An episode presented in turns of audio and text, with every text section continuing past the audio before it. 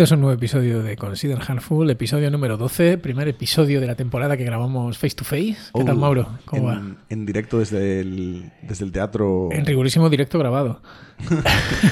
Desde mi oficina en Las Vegas. Eh, ¿Qué tal, Mauro? ¿Cómo vas? Pues todo bien, aquí probando, probando lo que es esto de- del podcasting de verdad. No grabar con un micro de mierda y tal. Sí, no sé si apreciaréis eh, la diferencia en la voz de Mauro, pero eh, debería, debería ser una voz mucho más sensual. ¿Y esto de tener micro pro y tal te hace hacer comentarios más inteligentes o voy a decir gilipolleces igual? Que va, el micro te corrige. El vale, micro no te deja decir gilipolleces. Uf, eh, inci- inciso. Dime, dime. ¿Estás usando Twitter últimamente? Sí, poco, pero sí. ¿Qué opinas de la turrita que se está viendo con el tema este del chat GPT? Dios, qué pesados, tío. La verdad es que ya ni lo leo. Ya Oh. paso mi, mi, mi, mi, mi, mi, pero no sé muy bien, o sea, no sé qué problema, o sea, no sé qué, es que no entiendo el problema. Bombardeo. No, pero es eh, eh, turra. O sea, que ha mejorado, vale. Muy bien, muy ya está, perfecto. Turra. ¿Y qué? ¿Cuál es la diferencia con lo que teníamos antes? Eh, que es mejor, perfecto. No, que ahora es equiparable a la inteligencia humana, dicen y tal, ¿no? O sea, por resuelve... ¿En qué sentido? O sea, no deja de ser una IA generativa, quiero decir, lo que genera. Ah, eh, claro, porque tú No tiene por qué ser ni termodinámica entiendes un montón, es verdad. No, quiero decir, pero que genera cosas que no tienen ni por qué ser verdad ni por qué ser correctas, con lo cual, vale, que es bueno generar. Ya, bueno, igual que los humanos, ¿no? Hombre, ya, pero. no, no siempre decimos la verdad y tal. No sé, o sea, no, no entiendo. Decir, me parece una evolución y que sí, que tendrá un, tiene un montón de aplicaciones y toda la pesca, pero, pero que no me parece. O sea, creo que hay ahora más, o yo por lo menos estoy viviéndolo como que me están bombardeando más que cuando salió GPT-1 y GPT-2, quiero decir. Eh, Supongo porque y- ya no sé ni lo que son. Pues las versiones anteriores. Ah, Es, que ahora la única diferencia, yo creo es que han hecho un chatbot y como que es más accesible que antes. Porque antes tenías que eh, solicitar eh, que te dieran acceso a GPT-3 y, entonces entrabas a la aplicación y ahí había unos playgrounds y no sé, no sé cuánto y tal, y, pero bueno, que, que funcionaban de puta madre. Yo he hecho un montón de pruebas y era la hostia, joder. A mí me, me pareció la hostia y me parece que tienen muchísimo, muchísimas aplicaciones. Ahora yo todo lo que veo es de un chatbot que parece que, que han liberado y ya está, ¿vale? Cojonudo. Pero no, sé, no- veo... No sé de lo que eran capaces antes, la verdad, no tengo ni puta idea. Pero a mí sí que hay cosas que. O sea, dices tú, joder, qué pasada que, que puedo hacer esas Estos micrófonos son direccionales. Si, Pero- si te giras la cabeza, Ah, pierde todo. claro, ¿no? eh, tienes Claro. que hablarle al micrófono. Yo estoy acostumbrado a que el micrófono- micrófono. Eh, se venga conmigo si me giro, ¿sabes? Eh, Bueno, no eh, sé. nada, Eh, sí, podemos, nada. podemos. Si es un tema que te interesa, lo podemos mirar. No, pero- es que me la. O sea, quiero decir, muchísima turra. Cantidades ingentes de texto. O sea, yo creo, yo creo, eh, creo que puede, hablando ya de Copilot, ¿vale? Eh, y a pesar de que Copilot tiene, tiene muchísimos detractores y tal, que tampoco voy a entrar en eso, eh, a mí me parece que es una herramienta que sí que nos puede ayudar un montón con en equipos en los que no se hace pairing. Es una especie de, de- puedes hacer una especie de pair programming con Copilot. Entiendo. Y eso es algo que, que me gustaría, sobre lo que quiero pensar. Pero aparte, aparte de eso, y bueno, y luego un montón de aplicaciones, por supuesto, pero quiero decir que yo no veo, no, no sé de dónde viene tanto hype en esta última semana, que es una puta locura. O sea, es que yo que sé, el 70% de mi timeline es eh, Sí, lo sí. del puto chatbot este. y no sé, No sé. Obviando todo. Vale, eh, ¿algún inciso más que quieras hacer? No, Porque no, este no. va a ser un podcast rápido, pero ya veo que, ya Ya, veo a que, tomar por culo. ya veo que hemos hecho perlita. Bueno. Eh, ¿De qué Pues- vamos a hablar hoy? Pues eh, traigo un temita.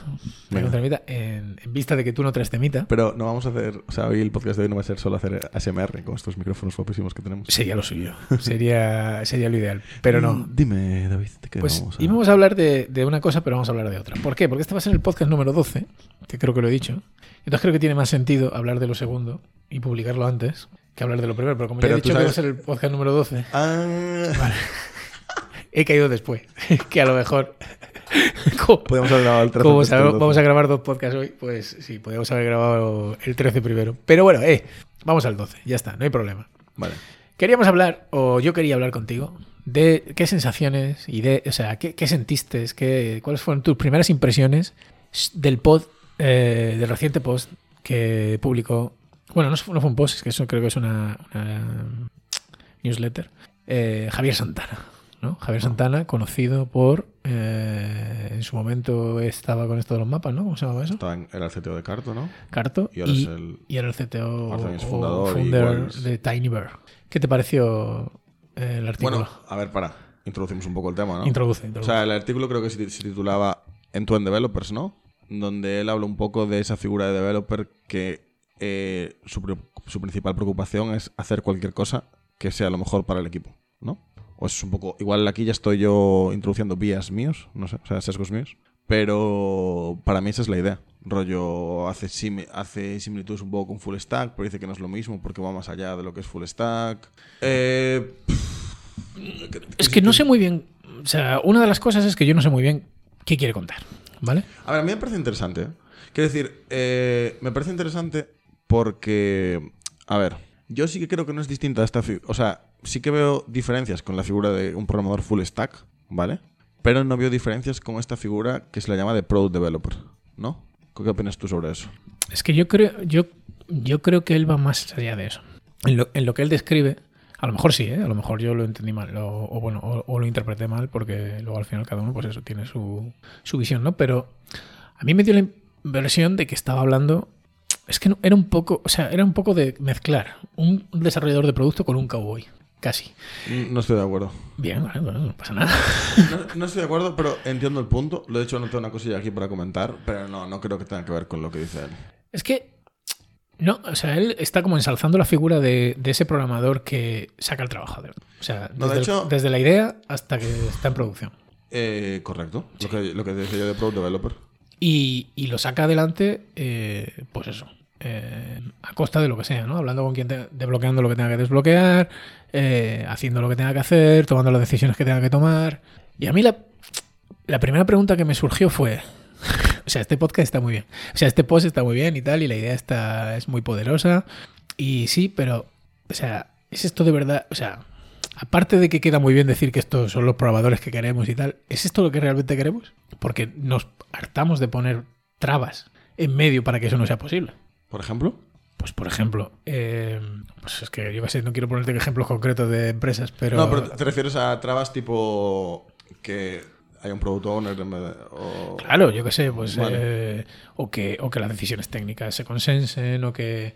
eh, yo qué sé, hay un montón de steps en el proceso de desarrollo que. O sea, que yo he trabajado así, como dice este tío. Pero hoy por hoy no es mi manera de trabajar, porque cuando. Está claro que tú, tu objetivo es el mismo: es, es sacar lo que sea adelante lo antes posible y desbloquear todo lo que se pueda. Y pusear porque eso salga adelante, ¿no? Pero qui- quiero decir, no sé, es como que. Yo creo que creo que Introducimos interpretaste muchos- mal el, po- el poste. Pues, ¿eh? ¿Cómo, creo que cómo lo mí- debería haber interpretado según? No, porque yo creo que para mí él ensalza esa figura. Es que yo creo que sí que trabajas como se describe. que debe trabajar. Quiero decir, él sí que describe este tipo de persona que, eso, se preocupa por sacar adelante independientemente de los obstáculos que aparezcan. Pero no quiere decir que haga el cowboy, sino que yo creo que lo compara más con esa figura, porque yo lo tengo visto muchas veces, de programador que, como es a lo mejor frontend o full stack o lo que sea, cualquiera que sea su área, todo lo que no sea su área equivale a decir, no, no, yo de esto, esto balón para afuera, le dejo un mensaje a quien sea y que se encargue. ¿Sabes? Eh, versus una figura más de programador, que yo creo que es lo que, lo que él llama en end que sobre todo está muy bien cuando estás en una early phase de, de una empresa, y que de hecho pone que sufre en el corporate, que él, él habla de eso, porque precisamente en el corporate igual están más esos obstáculos, ¿no? Esa figura de programador en end que dice, le das un problema y te lo pone en producción, te lo, ¿sabes? En plan, se encarga de, de todo el Sí, de- o sea, sí, eh, sí, eso yo te lo compro. eres quiero así. A ver, sí, sí, sí, está claro. Pero yo creo que él va más allá. O sea, esa es la diferencia. Yo creo que él, de alguna manera. eh, porque también te voy a decir una cosa para decir eso. Sobra el post, ¿no? Que, o sea, algo, algo nuevo bajo el sol. Eh, entonces, no sé, a lo mejor sí yo que estoy buscándole tres patas al gato, pero, pero a mí me parece que, que él va un poco más allá, incluso, no sé. O sea, el post nunca sobra, porque si, a eh, si me preguntas si el post también me introdujo alguna idea nueva, no, te diría que no. Pero creo que nunca está de más ensalzar y explicar eso, porque creo que a día de hoy falta esa figura en muchos equipos. Quiero decir, falta más gente así, que se preocupe eso. De, mm, yo, yo lo hablaba, quiero decir, yo es que tuve una conversación parecida en, en el curro hace poco, donde teníamos que dar feedback y tal, y yo le di feedback muy bueno a una persona que para mí es aporta muchísimo al equipo porque da igual lo que haya, que haya que hacer, él siempre está ahí. Si el equipo necesita hacer QA, él está ahí. Si el equipo necesita redactar algo, él está ahí. Si el equipo si necesita programar, porque él, él- él- él está- su, su rol pone que es programador. está Cuidado, pero esos son, esos son perfiles distintos, ¿eh? O sea, eso no es lo que. Yo creo que él es lo que explica, tío. Yo creo que no. Yo creo que lo que explica es esa figura de esa persona que, que, pues a lo mejor, eh, salvando las distancias, ¿no? Si lo quieres considerar como Elon Musk. Y decir, es un tío que consigue que pasen cosas. O sea, va, va, empuja algo hasta el final, hasta que, hasta las últimas consecuencias y que salga adelante. Otra cosa es que estés disponible, o sea, que estés disponible para todo y estés al servicio del equipo. Que yo creo que eso también es importante. Pero yo creo que él habla de ese primer perfil de eh, gente que es capaz de mover cosas hacia adelante. Eh, lo que tú dices, eh, ser proactiva, eh, desbloquear cosas, hablar con quien tenga que hablar. Y está bien, quiero decir, si es que yo no digo, no digo que no, que no, que no esté bien. Lo que digo es que a mí me parece. O sea, la primera impresión que yo tuve. Yo no estoy seguro de que las empresas de verdad quieran ese tipo de persona. Porque él lo que dice es que él quiere ese tipo de persona. Y yo digo, pues si, lo, si las personas quieren ese tipo, o sea, si las empresas quieren este tipo de persona, lo, muy mal lo estamos haciendo o lo están haciendo, porque no paramos de poner problemas a ese tipo de personas. Vale, a mí este me parece un buen punto. Claro. Yo estoy de acuerdo con lo que acabas de decir. Quiero decir, pero yo no, no- pero esto es una buena conversación, creo. Y yo creo que en general, sí, estas- este tipo de perfiles, o sea, yo creo que yo intento ser ese tipo de perfil, quiero decir, de, de product developer, y sí que muchas empresas hemos sufrido para serlo, porque es como que tus boundaries están muy claros, y, y aunque tú veas que hay waste en, quiero decir, quieras quitar waste en, venga, voy a intentar hacer esto, aunque no sea directamente programar para agilizarlo y tal, te, puedes, te encuentras muchas trabas. Y yo creo que en general eso es una... Es una Yo te voy a decir algo que, por ejemplo, mm, he vivido, ¿no? Que es, eh, por un lado, se incentiva ese tipo de cultura y por otro lado, eh, cuando vas, cuando ya lo tienes listo, está listo para salir, entonces cuando eh, la gente empieza a poner, a poner problemas, poner críticas, esto no debería haber salido así, o esto no está listo, yo creo que esto no debería... No sé si me explico. Entonces, quiero decirte, es como... eh, o sea, tú has, puseado, o sea, o has empujado algo todo el tiempo, has intentado eh, captar todas las, todas las, todas las ideas, todas las, coleccionar todos, todas las interpretaciones, eh, mover esa historia de usuario, eh, considerar todas las posibles implementaciones, hacer el incremento mínimo. Y cuando lo tienes listo, eh, te meten una patada en la boca y entonces a mí eso no me importa, quiero decir, me da igual que, que- me metan una patada en la boca y me digan, no, eso tiene que ir para atrás porque yo no lo veo. Eso me da igual. Lo que pasa es que eso genera esa cultura de, bueno, la próxima vez tengo un paso más que Va- dar, ¿vale? ser- claro. Y cuando haces eso, ahí luego pasa otra vez y pasa otra vez. Está, está siendo menos en tu end cada vez. Claro, y cada vez eres menos en tu end. Y entonces me hace gracia, o lo que me hizo gracia de ese artículo es eso: es esto, es- esto está muy guay, pero francamente, yo no estoy seguro de que las empresas quieran esto, ni que se, ni que, se- Yo- que lo promueven sobre el papel, pero que luego en la realidad. Te diría que tengo visto, tengo visto de todo, ¿eh? Decir, tengo visto empresas donde se, se aprecia mucho, tengo visto empresas donde no, pero también lo, también lo comentaba en el post. Y, y sí, creo que las empresas que, que no puseen sobre esto y que no permitan que la gente pueda coger ownership y... y joder, no sé la palabra. Eh, bueno, y, Autonomía. y, y tener esa autonomía. Tampoco era la palabra que buscaba, pero me sirve. Creo que se están perdiendo, se están perdiendo mucho. Y, y- tengo ahí- aquí un saco de palabras, a ver si es alguna de las que tengo. y, no- y en que no haya autonomía hay waste, creo yo. Ese es un tema que es una de las cosillas que tenía anotadas. Porque ahora, eh, al final la conversación no fue por, Habla para el micrófono, por favor. la, co- la conversación no fue por donde... Tienes unos cascos que te dicen que si no te escuchas al vivo toro todo el tiempo, pues es porque hay algún problemilla. Me cuesta, me cuesta... Porque también... me o sea, los cascos digamos que no me aíslan mucho. Ya, bueno, no son los mejores cascos del mundo, pero oye, Entonces, bueno. tus orejas es que tampoco están bien. correcto. Bueno, cuéntame, ¿qué ibas a decir? ¿Qué has tomado notas ahí de qué?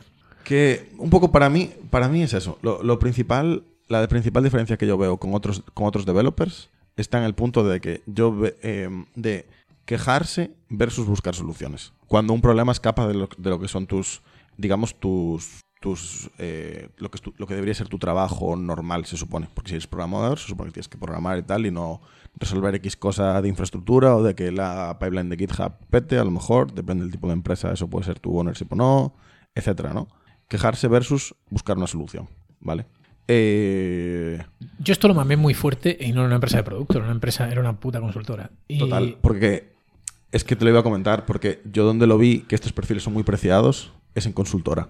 Porque normalmente en consultora hay más ese equipo que tiene todo el ownership de un cliente y se encarga de todo, entonces es más fácil que, que a lo mejor hay, hay empresas de producto donde pues está el equipo, porque esto, esto también lo tengo visto, el equipo de infra, el equipo de tal, y que te tienes tres semanas bloqueado para dejar un PR, porque el equipo de infra te tiene que validar que quieras, eh, no sé, hacer el mínimo cambio, ¿sabes? Pero como el equipo de infra está petado, pues y hay un montón de waste en esas cosas. Sí, bueno, yo, yo no sé si, si esas serían las razones que yo esgrimiría, pero porque el recuerdo que yo tengo por lo menos era más eh, que era la forma en la que tú siempre te la culpa de todo. Es decir, pasase lo que pasase, eh, si ya estaba claro que, que, la culpa era de otra persona y esa persona tenía más poder que tú, pues entonces eh, entonces se decía, es que no has sido proactivo, ¿no? Entonces yo eso lo mamé muy fuerte, de verdad. O sea, el rollo de estar todo el rato intentando, o sea, plantear todo el rato, ¿hay algo que yo puedo hacer? ¿Hay algo que yo puedo hacer? Vale, esto está bloqueado, está esperando a que el diseñador haga no sé qué. ¿Hay algo que yo puedo hacer? Pues aunque a lo mejor lo único que puedes hacer es mandarle un mail eh, por la mañana y por la tarde, eh, o llamarlo por teléfono, o lo que sea. Pero, pues eso, si eso es lo único que puedes hacer, pues es lo único que puedes hacer. Pero muchas veces pasa, ya un poco trascendiendo del, del, post este o del blog o lo que sea, ¿vale? A veces pasa, eh, ya entrando más mucho en la figura esta de, del desarrollo de producto, ¿no? Que lo que decía es que a veces pasa que que sí que hay cosas que puedes hacer y no las haces. Eh, pues bien porque consideras que no están, que están fuera de tu ámbito eh, o de tu área, de influencia o de tu responsabilidad. Y, yo creo que eso es lo, que sí que es absurdo, ¿no? que es eh, introducir ese, esos, esos retrasos simplemente porque tú o bien no quieres asumir esa responsabilidad o bien es, es, un lugar seguro, ¿no? Es, prefiero no, no, hacerlo y entonces yo creo que van por ahí. O sea, yo creo que al final el trasfondo del, del post y el blog y tal va por ahí. Pero claro, que era un poco lo que tú decías al inicio, ¿no? Pero claro, yo si nos quedamos en eso, pues tampoco veo que haya. O sea, no, entiendo. ¿tú crees que, no veo la necesidad del post, vamos. ¿Crees que la mayoría de gente con la que trabajas o con la que trabajaste tiene claro eso? Que es importante que seamos así y que intentemos pensar en qué es lo mejor que podemos hacer para que el equipo qué es lo que más necesita de nosotros en el equipo en cada momento y tiramos por ahí? ¿O crees que cada uno se preocupa por resolver los problemas que están como eso, rollo limitarse a su, a su dominio de conocimiento? A ver, yo creo que, por un lado, porque quiero decir, o sea, yo me considero un desarrollador de producto eh, y tú mismo lo has dicho. Bueno, claro, la, la, pregunta se limitaría, ¿crees que la mayoría de gente se considera desarrolladores de su producto o se consideran simplemente desarrolladores? No lo sé, eso es. Que yo tengo visto mucho esto de. Bastante complicada. Pero yo te puedo decir que a mí me tiene pasado, quiero decir, incluso cuando tú tratas de ser proactivo y de preguntarte siempre qué puedes hacer y, cómo puedes eh, mover las cosas hacia adelante, al final el efecto túnel eh, ocurre también. Cuando estás muy inmerso en un problema, eh, es fácil que, no veas más allá del problema que tienes entre manos y te olvides un poco de. pierdas un poco el foco y, y los objetivos, ¿no? Pero bueno, quiero decir, eso es el pan nuestro de cada día. O sea, eso pasa, reajustas, redireccionas y para adelante, ¿no? Pero que pasa, quiero decir, que no, que, que, que no es que o eres una cosa o eres la otra. usualmente pues pasan las dos cosas, ¿no? Eh, a veces eh, dejas algo porque no ves, no, no, le, no ves cómo sacarlo adelante y, al rato o al día siguiente dices, hostia, esto lo puse ayer o se lo encalomé a este, pues yo creo que, que puedo darle otra puedo darle otro vistazo, puedo ver si puedo hacer algo y tal, y, lo retomo. A ver, es que introdujiste algo al principio que yo te desvié porque creo que no creo que el, el, post fuera por ahí, pero creo que sí que compensa, creo que sí que es necesario hablar y ahora lo tocamos un poco de lado, que es este rollo del cowboy, pedir ayuda y tal, ¿no? O sea, no hay que confundir que tú tengas un mindset de producto o de equipo en el cual priorices que es lo mejor para el equipo y no te limites solo a programar con no pedir ayuda nunca. Eh, o no trabajar en equipo. Claro. A mí me parece interesante eso que comentaste al principio. Yo no creo que el, post invite al, al, cowboy, la verdad. Eh, en mi opinión, eh, puede, puede ser confuso. Puede malinterpretarse. Puede malinterpretarse. si lo leo un, cowboy, un cowboy puede decir, soy este tipo de programador, sí, pero no creo que esté pensando en un cowboy. Puede ser, yo no lo conozco, no conozco a Javier y, y no sé qué está pensando, pero pero un poco de eso sí que me pareció que, había. Entonces no lo sé. Eh, me parece peligroso. Pero sí, me parece, me parece interesante comentarlo. Yo creo que, es diferente. O sea, una cosa es, lo que tú dices, no estás solo. No sé dónde lo leí, ah, creo que fue en el, en el libro este de, de Unicorn Project o tal, que hay como una frase además que, que, anoté que hice ahí un highlight en, una, en una aplicación muy chula que se llama Gundo. Que que decía, no seas, el, no seas el idiota que no pide ayuda o algo así. Eh, y es verdad, muchas veces también pasa eso. O sea, muchas veces, incluso teniendo esa cultura de equipo y tal, eh, también cuesta salir de, del problema y decir, oye, que aquí hay más gente, que esto no es mi problema, el problema del equipo. Y voy a pedir ayuda, o sea, no pasa nada, vamos para adelante. Entonces, bueno, no sé, es, eh, a mí sí que me resumo un poco de, de, ese de esa idea de cowboy. Yo he estado en empresas en las que había este tipo de perfiles. Me parece que es bastante tóxico. Y, y no sé, a lo mejor fueron por eso, por lo que me saltaron las alarmas, ¿no? Ahí los warning. Claro, cada uno tiene sus sesgos.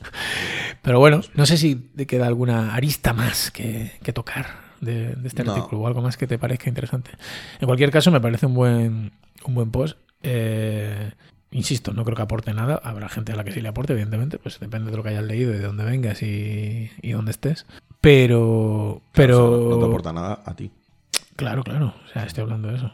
Sí, sí. Y, pero sí que creo que, que estas consideraciones tal vez son necesarias. Y como la gente no se suele leer los comentarios, porque podemos dejarlo en comentarios, que sería enriquecedor para todo el mundo, ¿no?